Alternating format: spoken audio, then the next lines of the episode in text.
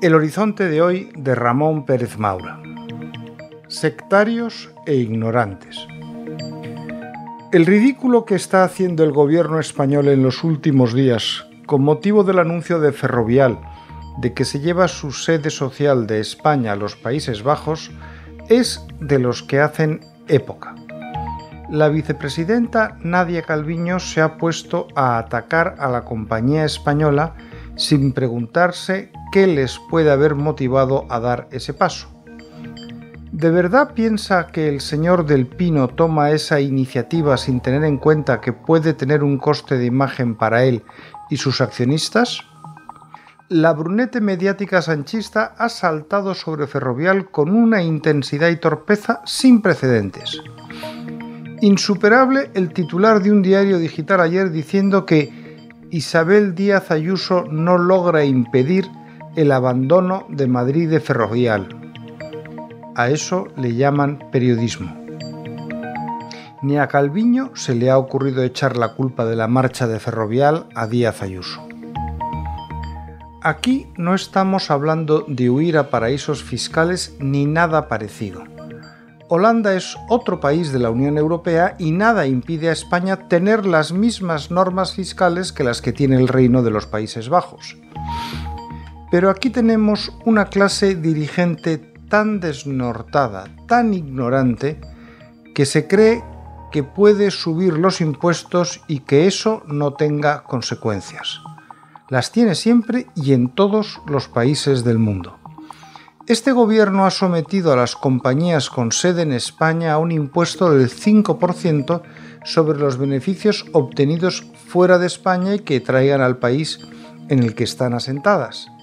Así que Ferrovial ha optado por irse a Holanda donde el impuesto en ese concepto es del 0%. Si yo fuera accionista de esta empresa, no solo aplaudiría, sino que exigiría a sus ejecutivos tomar decisiones como esta. Porque algunos solo ven en Europa trabas burocráticas, pero olvidan las ventajas y opciones que nos da a todos los europeos. Tengo confesada mi admiración de larga data por John Bolton, que fue embajador en la ONU en la presidencia de George Bush hijo y consejero de Seguridad Nacional con Donald Trump hasta que salió corriendo de la Casa Blanca. Bolton es hoy consejero de uno de los mayores fondos de inversión del mundo. Los lectores del debate pudieron ver aquí el pasado 11 de junio la entrevista que hice a Bolton en Madrid. Un inversor español preguntó a Bolton en su momento, durante la administración Sánchez, si él no animaría a su fondo a invertir en España. Lo que respondió Bolton hubiera sido muy conveniente que lo escuchasen tanto Sánchez como todo su gobierno, empezando por las vicepresidentas Calviño y Díaz. ¿Cómo voy a recomendar a nadie que invierta en el único país de Europa que tiene comunistas en el gobierno? ¿Cómo voy a animar a nadie a que ponga su dinero en un país en el que el gobierno es sostenido por un partido creado por los terroristas que asesinaban hasta hace nada? ¿Cómo voy a sugerir a nadie que ponga su capital en una nación cuyo gobierno es sostenido por los que quieren romper ese país? El razonamiento que hay detrás de estas preguntas es muy básico. La salida de la sede de Ferrovial de España es solo una manifestación de la crisis de confianza de los inversores en nuestro país.